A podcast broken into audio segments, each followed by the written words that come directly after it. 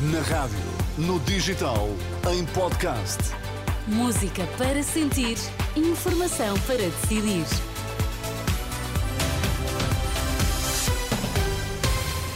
Altura agora de atualizarmos a informação aqui na Renascença. Começamos pelos títulos em destaque nesta edição das três. Boa noite. Já Javier Milei já reagiu após vencer a segunda volta nas eleições da Argentina. A Seleção Nacional fez história com 10 golos, 10 vitórias.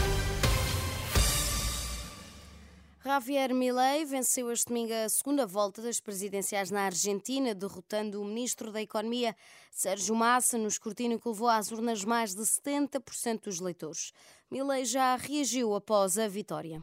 Quero dizer-lhes que há esperança, porque aqueles países que abraçam as ideias da liberdade são oito vezes mais ricos que os reprimidos.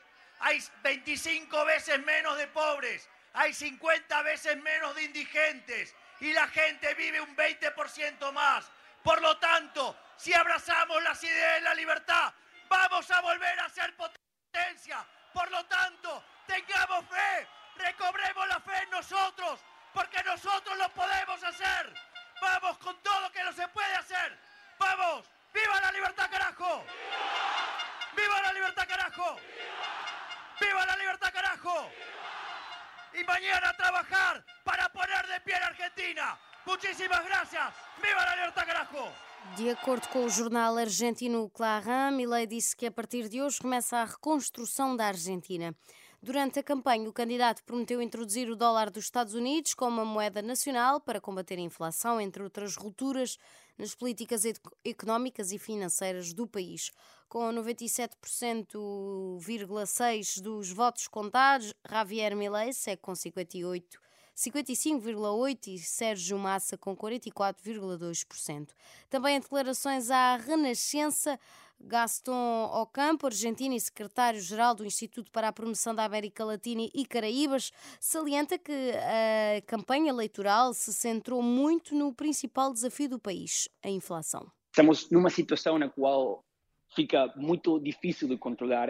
O povo não sabe quanto esperar dos preços. Os preços são atualizados cada um, dois, três dias. A gente que começa a perguntar se isto é hiperinflação ou não, e há opiniões diversas respeito a isto, mas o que eu posso dizer, e isto fica muito claro, é o seguinte: o povo e o bolsillo do povo está a sofrer. E isto é uma situação que fica muito, muito difícil para a classe média, a classe baixa, a classe trabalhadora, para todo mundo. A situação fica muito, muito difícil e, eh, vemos eh, em que isto mude, seja o Milei, seja o Massa. Gaston Ocampo, argentino e secretário-geral do Instituto para a Promoção da América Latina e Caraíbas, em declarações à Renascença. Troca de gargalhadetes entre candidatos à liderança do PS. É Luís Carneiro responde a Pedro Nuno Santos que não aceita lições sobre combater a direita. Pedro Nuno Santos lamentou na tarde de ontem que Carneiro tenha defendido a viabilização de um governo do PSD no caso de o PS não vencer as legislativas de março. Na resposta, o ministro da Administração diz que tem um histórico de combater. Um feito histórico da seleção nacional, 10 jogos, 10 vitórias. Portugal terminou assim a qualificação para o Europeu 2024 ao vencer ontem em Alvalade Islândia por 2-0. Bruno Fernandes na primeira parte e Ricardo Horta na segunda fizeram os golos. Roberto Martínez consegue a melhor qualificação de sempre.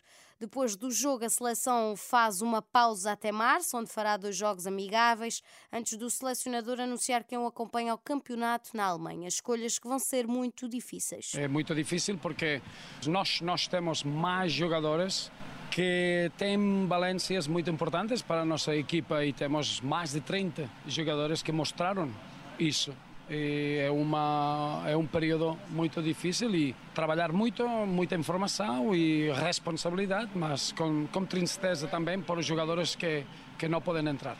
Declarações de Roberto Martínez, selecionador nacional, após o jogo com a Islândia, aqui num registro da RTP.